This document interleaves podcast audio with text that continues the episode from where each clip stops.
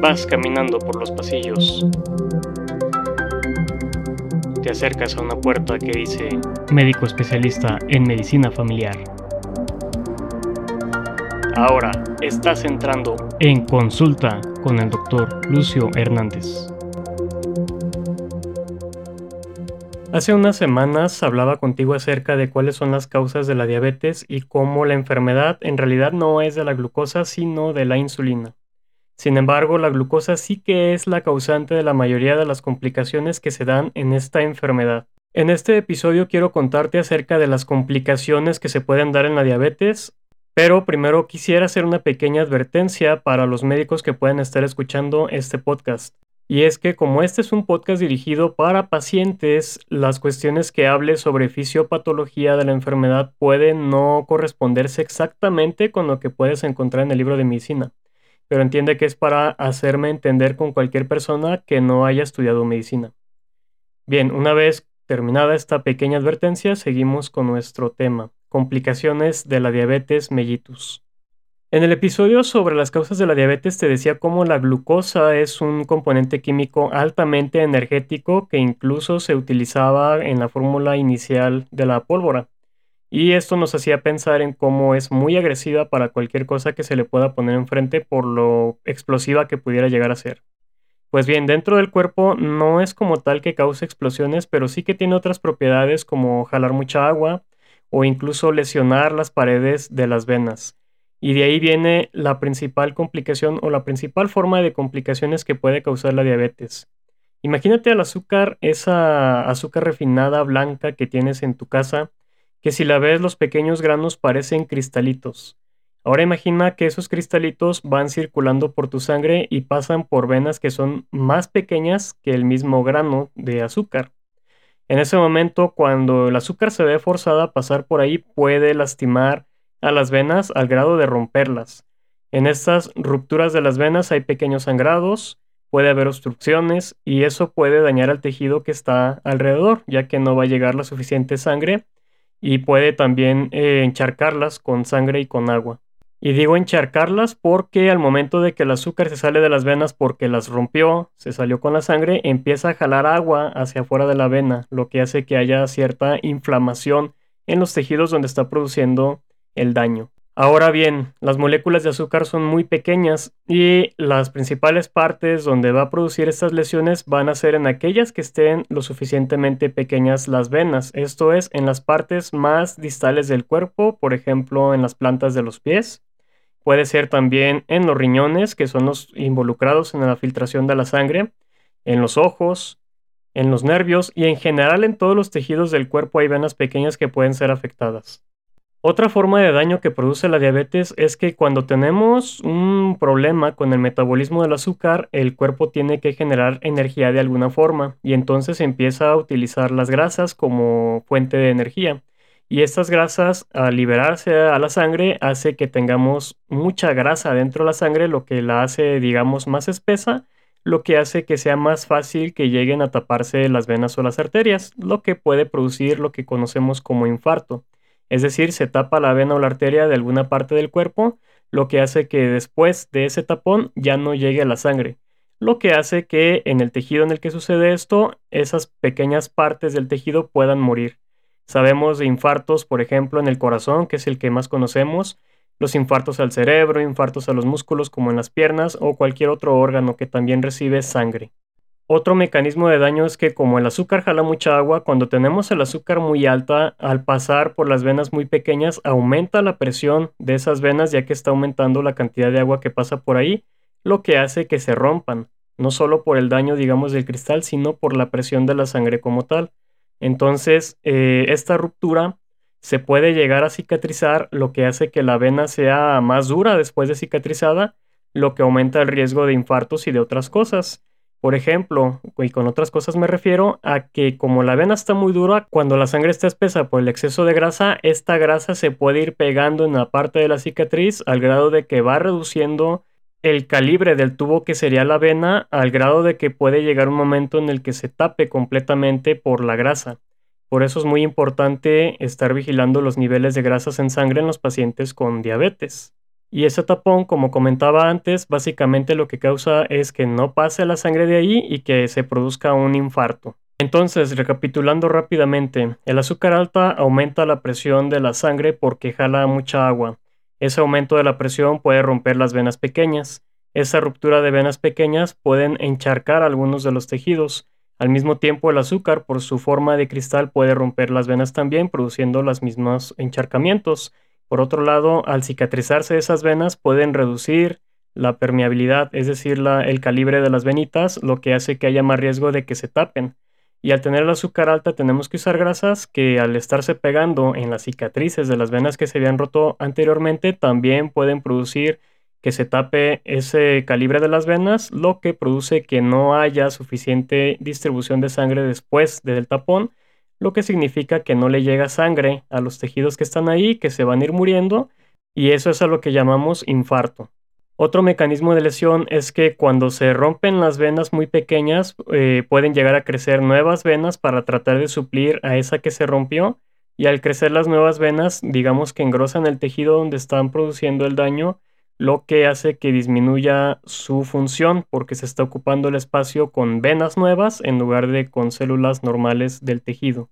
Y esto es especialmente cierto para el ojo, pero lo comentaré más adelante.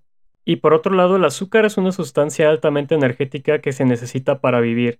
Y al tener azúcar alta en la sangre, hay azúcar alta en los tejidos, lo que hace que cualquier bacteria que pueda entrar en cualquiera de los tejidos puede reproducirse y crecer más rápido debido a que tiene suficiente azúcar, lo que implica que otras complicaciones de la diabetes pues son las infecciones. Joel es un paciente de 42 años que a los 30 años se le diagnosticó la diabetes. Siempre le ha gustado comer postres y nunca ha querido dejarlos. A pesar de tomar medicamento, nunca ha podido controlar su glucosa debido a que no ha podido controlar tampoco su dieta. A él, eh, con el tiempo, fue presentando poco a poco dolores de cabeza, debilidad, notó cómo se empezó a poner pálido, se le hinchaban las piernas, ya se le había detectado la presión alta en el transcurso de tiempo y al momento de cumplir sus 42 años le dijeron que sus riñones ya no funcionaban. ¿Qué pasó con los riñones de Joel? Básicamente los riñones son los encargados de filtrar toda la sangre para eliminar todo aquello que el cuerpo ya no necesita. Sin embargo, el azúcar alta que él tenía todo el tiempo estaba forzando a los riñones debido a que, como les comentaba, el azúcar jala agua, los forzaba a estar reabsorbiendo azúcar y reabsorber mucha agua. Y esto a su vez hacía que reabsorbiera también algunos de los tóxicos, es decir, que no pudiera estar funcionando bien. Poco a poco los riñones fueron perdiendo su funcionalidad eh, en el transcurso de los años hasta el grado en el que tuvo que entrar a diálisis.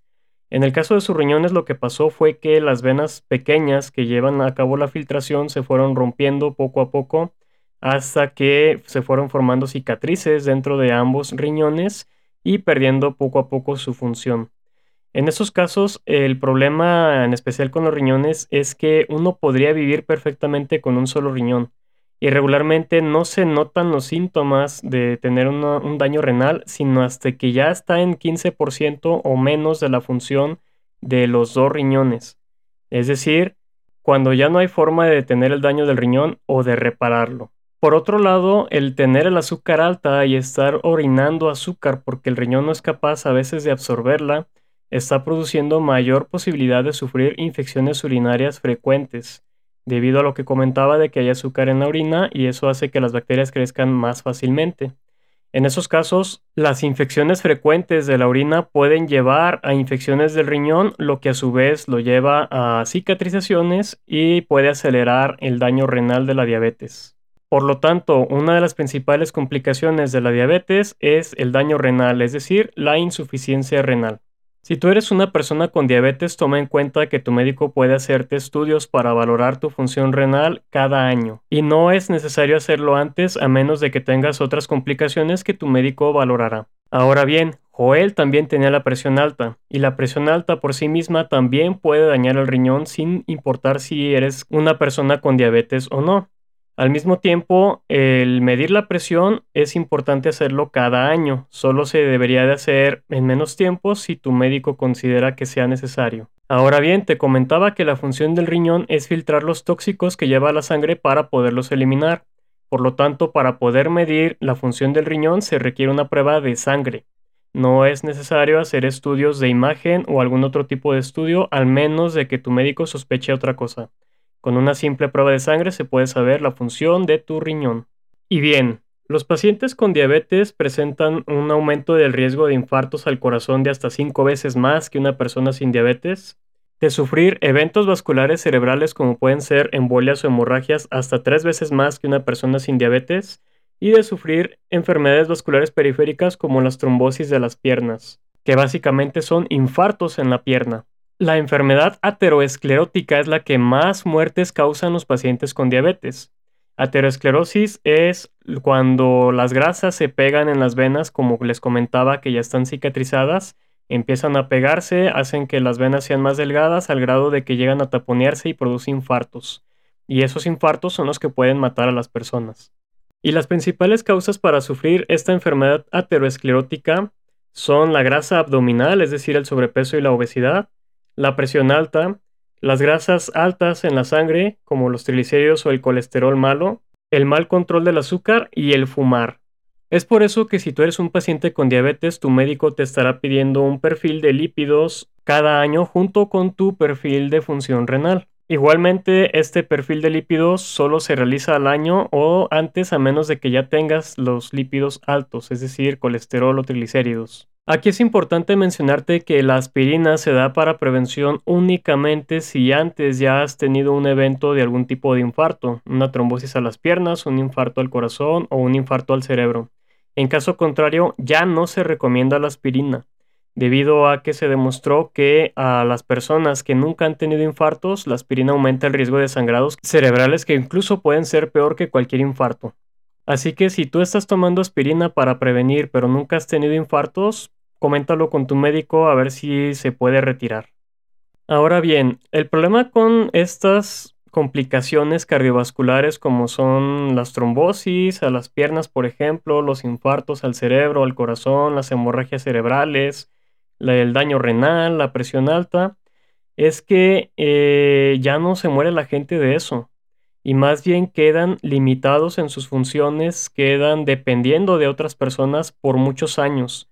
En el episodio previo ah, les hablaba acerca de cómo la medicina no está tan avanzada como creemos, pero al mismo tiempo está lo suficientemente avanzada para lograr que la gente viva 90 años o más.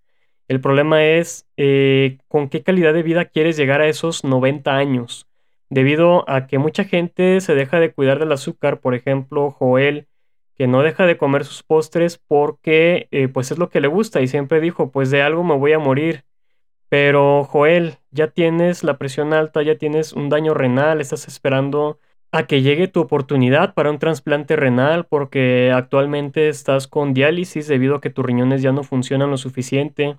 Dependes del trabajo de tu esposa eh, porque tú ya no puedes trabajar y lo que te pagan con tu pensión no es suficiente para vivir o para mantenerte a ti o a tus hijos no te has muerto por la diabetes, no te has muerto por las complicaciones de la diabetes y estás dependiendo de otras personas para vivir. ¿Qué calidad de vida es esa? Y con la insuficiencia renal que tienes, podrías vivir muchísimos años más debido a que las nuevas técnicas de diálisis que tenemos ahora pueden lograrlo. Entonces, a todos los que no han llegado a ese punto, la recomendación es que cuiden su azúcar para no llegar a tener lo que Joel presentó, que es la insuficiencia renal. Y al mismo tiempo a evitar tener infartos, a tener presión alta o alguna otra patología que pueda dejarte, digamos, maltrecho, pero no matarte hasta ahora. Pero bueno, ahora pasamos al caso de Perla de 36 años con diabetes desde hace 10 años, que tampoco se ha controlado muy bien, que digamos, y que le empezaron a salir manchas en las piernas. Las manchas no le causan comezón, no le causan alguna molestia, simplemente eh, pues se ven feas, parecen como moretones incluso. Y no le gusta y le preocupa porque pues es una persona que le gusta, por ejemplo, ir a la playa o ir a las albercas y, y pues andar con esas manchas en las piernas pues no se le hace muy agradable a la vista. Y busca un tratamiento que se las pueda quitar. Sin embargo, eh, su piel está tan afectada por el azúcar alta que son manchas que ya no se van a retirar. Y esas manchas son tan específicas de la diabetes que se llaman dermopatía diabética. Y con Perla entramos al tema de las complicaciones en la piel causadas por la diabetes. Para empezar, la primera complicación y digamos que la más común son las infecciones, igual que con la orina. Y son infecciones que pueden causar salida de pus ante cualquier pequeña herida. Y esto porque eh, por un raspón, digamos, eh, puede llegar las bacterias y como hay suficiente azúcar para crecer, crecerán rápidamente antes de que las defensas puedan hacer algo produciendo la infección de la piel. Esas infecciones pueden ser ardorosas, pueden causar, como les decía, salida de pus, puede verse la piel roja, caliente, y cuando se resuelve la infección pueden quedar cicatrices mal hechas que dejan marcas en la piel debido a que el azúcar no permitió que la piel se regenerara normalmente. Otras complicaciones en la piel son comezones que se dan por el azúcar alta, santomas, que son bolitas de grasa que se acumulan dentro de la piel, acantosis nigricans, que son manchas negras en la piel, principalmente en la parte de atrás del cuello, ampollas diabéticas, que no son más que ampollas como las que salen ante una quemadura, pero salen simplemente por tener el azúcar alta.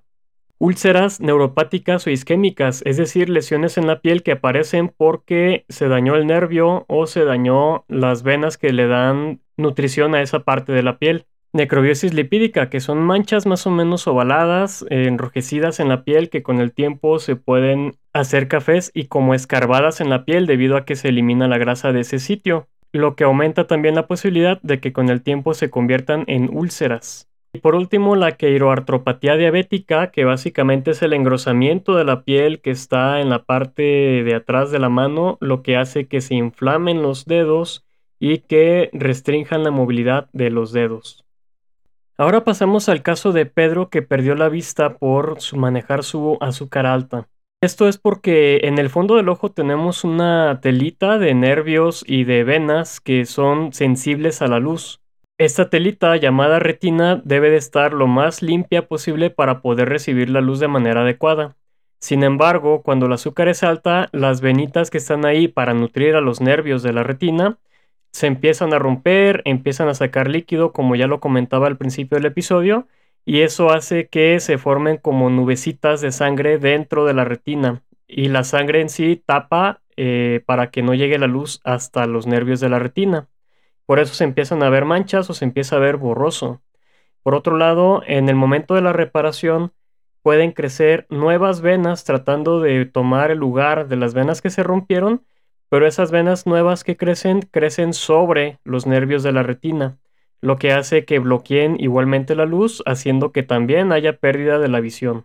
Y a este tipo de daño de la retina se le llama retinopatía diabética, que puede ser por todos los nerviecillos que mueren debido a la falta de sangre, eh, a todo lo que se tapa debido a la sangre que se está saliendo y tapando a las a los nervios de la retina o también debido al crecimiento de las nuevas venas que toman el lugar de las que se están muriendo. El tratamiento para esto regularmente se hace con láser, pero lo que el láser hace es quemar los puntos donde están rotas las venitas para que deje de salir sangre y de esa forma deje de obstruirse la visión y al mismo tiempo quemar los puntos donde están creciendo las venitas nuevas para que dejen de crecer.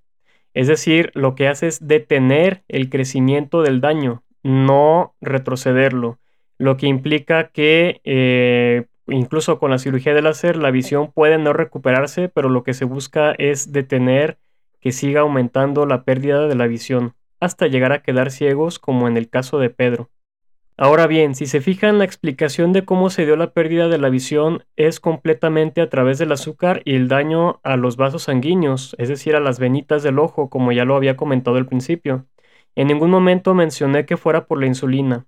Y esto es debido a que anteriormente la gente creía que la insulina producía ceguera, pero no es así. Lo que sucedió fue que la insulina era un tratamiento tan nuevo para la diabetes que lo que se hacía era esperar hasta el último momento para poder indicársela a una persona con diabetes. Y el problema fue que eh, ese esperar hasta el último momento implicaba que el paciente ya tenía daño en el ojo y que ya estaba perdiendo la vista. Se le daba la insulina, pero no era suficiente para detener el daño porque no había la cirugía láser. Por ello el daño seguía avanzando, a pesar del tratamiento con insulina, hasta quedar ciegos. Entonces, la insulina no los dejaba ciegos, lo que los dejaba ciegos era las complicaciones propias de tener el azúcar alta. Entonces, si tu médico te indica que te empieces a aplicar insulina porque los medicamentos orales no están funcionando, no le tengas miedo, la insulina no te va a dejar ciego, lo que te puede dejar ciego es el mal control de tu azúcar. Ahora bien, la retinopatía diabética, es decir, la enfermedad de la retina debido a la diabetes, no es el único daño que la diabetes le puede hacer al ojo. Tanto así que sabemos que más o menos una de cada tres personas que se diagnostican por primera vez de diabetes ya tienen problemas en el ojo debido a la diabetes. Y aparte de la retinopatía diabética, también se puede presentar visión borrosa que puede ocurrir cuando el azúcar está muy alta, lo que hace que se jale mucha agua hacia adentro del ojo, lo que produce que haya esa misma visión borrosa. Otra es la catarata juvenil, que es el engrosamiento blanquecino que se da en la córnea del ojo. La córnea es la parte de más adelante que es transparente para permitir pasar la luz. Y que si se empieza a hacer blanca, obviamente no permitirá el paso de la luz, lo que hará que haya pérdida de la visión. El problema con esta catarata diabética, a diferencia de la catarata que se da por la vejez, es que en la catarata diabética el problema es el daño del tejido transparente del ojo lo que hace que al operar la catarata diabética, como de por sí ya está dañada la córnea que debería de ser transparente, lo más probable es que la cicatrización no se dé muy bien y la catarata pueda desarrollarse nuevamente o muy rápido. Otra complicación es el desprendimiento de la retina. Esto debido a que el sangrado que se da dentro del ojo empieza a crecer debajo de esta telita de nervios y vasos sanguíneos que les comentaba que es la retina y al crecer debajo de esta tela la va despegando poco a poco. Es una tela tan fina que en cuanto se despega empieza a morir y ya no se puede volver a pegar, por lo que un desprendimiento de retina tiene muy pocas horas para poder tratarse y no perder la visión de ese ojo. Entonces, si tú eres un paciente con diabetes y de repente te das cuenta que no ves nada con un ojo, hay que acudir inmediatamente a urgencias debido a que esto es una urgencia médica, hay que recuperar esa visión. Y esto me recuerda precisamente al caso de Joaquín, un paciente de 73 años al que le pasó precisamente esto. Un día simplemente de estar viendo la tele notó cómo empezó a ver completamente oscuro con su ojo derecho. Él siguió viendo la tele pensando que se le iba a quitar y no acudió sino hasta el siguiente día a consulta, ni siquiera fue a urgencias. El problema fue que ya habían pasado demasiadas horas y a pesar de que lo mandamos a urgencias de valoración por el especialista en el ojo, el oftalmólogo, pues ya no hubo nada que hacer debido a que su retina se había desprendido por completo. Entonces, si llegas a presentar algo como esto, donde pierdes repentinamente la visión, acude inmediatamente a urgencias. El azúcar también puede dañar a los nervios, por ejemplo, a los nervios encargados de mover a los ojos, y esto significa que el ojo no se podrá mover y cuando la persona que lo sufre intenta mirar a los lados notará la visión doble, además de que notará como un ojo no se mueve, o mejor dicho, se le desvía, como algunos dicen. Y esta parálisis del nervio no es tan común como lo que le sucedió a Rebeca, que es que de repente empieza a sentir entumecimientos en los pies y ocasionalmente dolor. Este entumecimiento se siente como si fuera un calcetín, como un hormigueo, y cuando le da dolor a veces lo siente como un tipo de ardor o como si corriera agua o son como sensaciones un poco raras. Y el problema es que cuando se toca con algo, por ejemplo un lápiz o alguna otra cosa, no siente realmente que están tocando. Y realmente digo que es un problema porque al momento de que no siente puede suceder como precisamente le sucedió a Rebeca que acudió un día a urgencias con un clavo encajado en el pie y se dio cuenta porque el clavo era lo suficientemente largo para atravesar su zapato y atravesarlo hasta la parte de arriba. Ella no había sentido nada, sin embargo, alguien le dijo que vio el clavo y que veía algo de sangre en su pie. Ella se fijó y vio que tenía el clavo encajado. No sintió nada debido a que tenía ya dañado el nervio que le da la sensibilidad. Y este daño del nervio puede suceder en los pies, puede suceder en las manos principalmente. Y por eso es muy importante que frecuentemente, si tú eres una persona con diabetes, te estés revisando los pies en busca de que no tengas algo encajado, de que no tengas una herida, de que no tengas alguna lesión que no te hayas dado cuenta simplemente porque no eres capaz de sentir debido a que ya se dañó tu nervio. A este tipo de complicación se le llama neuropatía diabética. Y cuando son dolorosas, los tratamientos para el dolor comunes como el paracetamol, el ibuprofeno suelen no ser efectivos debido a que el dolor no es por una inflamación, sino es por un daño directo al nervio. Es por ello que se requiere de otro tipo de medicamentos para el dolor y para eso pues consulta a tu médico. Otro tipo de daño al nervio eh, por la diabetes son aquellos que dañan a los nervios que mueven al estómago, lo que puede producir que se paralice, o al contrario que se mueva de más, lo que puede producir diarrea sin ninguna causa infecciosa. Por otro lado, puede haber retenciones urinarias si se daña el nervio que controla al momento de orinar, o también puede haber disfunción eréctil, como el caso de algunos pacientes con diabetes que empiezan a presentar problemas con su función sexual. Por último, pero no menos importante, la diabetes también puede producir depresión, y esto aun cuando no haya otro tipo de complicaciones. Así que si eres un paciente con diabetes y te has sentido triste últimamente o que no disfrutas de las cosas que normalmente hacías, pues puedes hablarlo con tu médico para buscar una solución. Y bueno, para terminar este episodio que ya se alargó bastante con todas las complicaciones que causa esta enfermedad tan importante, les hablaré del pie diabético. El pie diabético se da por una colección de distintas complicaciones que ya antes les comenté, como puede ser la neuropatía diabética, no sentir cuando tienes una lesión, lo que produce una infección importante que no te das cuenta y que avanza al grado suficiente para producir gangrena, es decir, que esa parte del pie se muere y que es necesario quitarla, es decir, amputarla para salvarte la vida. Este pie diabético también se puede producir por el aumento de posibilidad de infección de la piel que comentábamos por tener el azúcar alta. Se puede dar también por los daños a las venas eh, que se dan en todo el cuerpo, como decía, incluyendo los pies, obviamente que produce una pobre circulación de la sangre, lo que debilita los tejidos que están ahí, lo que hace que haya más posibilidad de una infección. Pie diabético que también se produce por fumar, debido a que el fumar hace que no se pueda cicatrizar bien debido a que el, el organismo pues está intoxicado y el cigarro evita que haya cicatrización en cualquier parte del cuerpo. También puede ser que hayas desarrollado insuficiencia renal y esta insuficiencia haga que se te hinchen los pies, lo que hace que la piel sea cada vez más delgada, lo que hace que en algún momento pueda romperse y producir úlceras diabéticas, lo que luego se convierte en el pie diabético. A final de cuentas, el pie diabético no es más que una infección en el pie de una persona diabética que generalmente no se trata a tiempo en el sentido de que como no se siente por la neuropatía que ya existe, la persona no se da cuenta sino hasta tiempo después de estarlo padeciendo. O incluso a veces sí se da cuenta, pero por no sentir, pues no le toma importancia y no busca atención lo suficientemente pronto. El pie diabético se convierte en un tejido gangrenado que, eh, por ser un tejido muerto, puede hacer que bacterias muy peligrosas entren al cuerpo se vayan por la sangre y produzca infecciones importantes a, través de la sangre a todo el cuerpo, lo que se conoce como sepsis.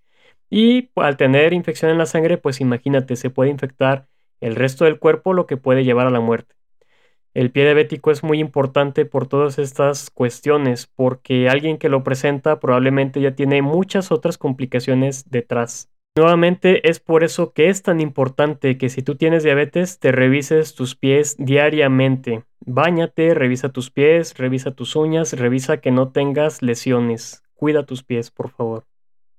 Pero bueno, esto ha sido un episodio bastante largo sobre las complicaciones de la diabetes, de cómo hay complicaciones eh, al riñón, a los ojos, a la piel, a los nervios, al corazón, al cerebro, infartos, infecciones, amputaciones, entre otras cosas. Sé que es mucha información, pero no la quise separar porque es importante que tú como diabético sepas cuáles son las potenciales complicaciones de tu enfermedad, porque nosotros no podemos saber si vas a desarrollar primero una enfermedad de la presión alta, si vas a empezar a perder primero el ojo, si vas a empezar a perder primero la sensibilidad, o si vas a tener un infarto antes de tener cualquiera de las otras complicaciones.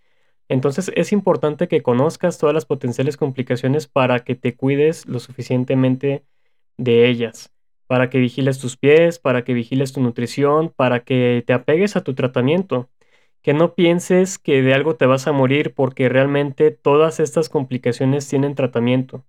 Y si te llegan a amputar una pierna, tú vas a seguir viviendo. Si llegas a tener un infarto, vas a seguir viviendo. Si tienes una insuficiencia renal, una presión alta, si tienes una úlcera en el pie, en la mano, si pierdes un dedo, tú vas a seguir viviendo. Si llegas a quedar paralizado y dependes de que tu esposa, tus hijos, tus padres te den de comer, de que empieces a usar pañal porque no puedes controlar tus esfínteres o de que incluso te tengan que cambiar el pañal porque no te puedes mover por una parálisis secundaria a un accidente cerebral, pues tú vas a seguir viviendo, dependiendo de otros y viviendo quién sabe cuántos años más. Así que por favor cuídate, no pienses que de algo te vas a morir, más bien piensa que la enfermedad te puede dejar lo suficientemente incapacitado para no poder valerte por ti mismo pero no lo suficiente para que no te des cuenta y no sufras por ello. Pues bien, con esto recuerda que la salud es efímera y hay que cuidarla, y la mejor manera de hacerlo es estar bien informado.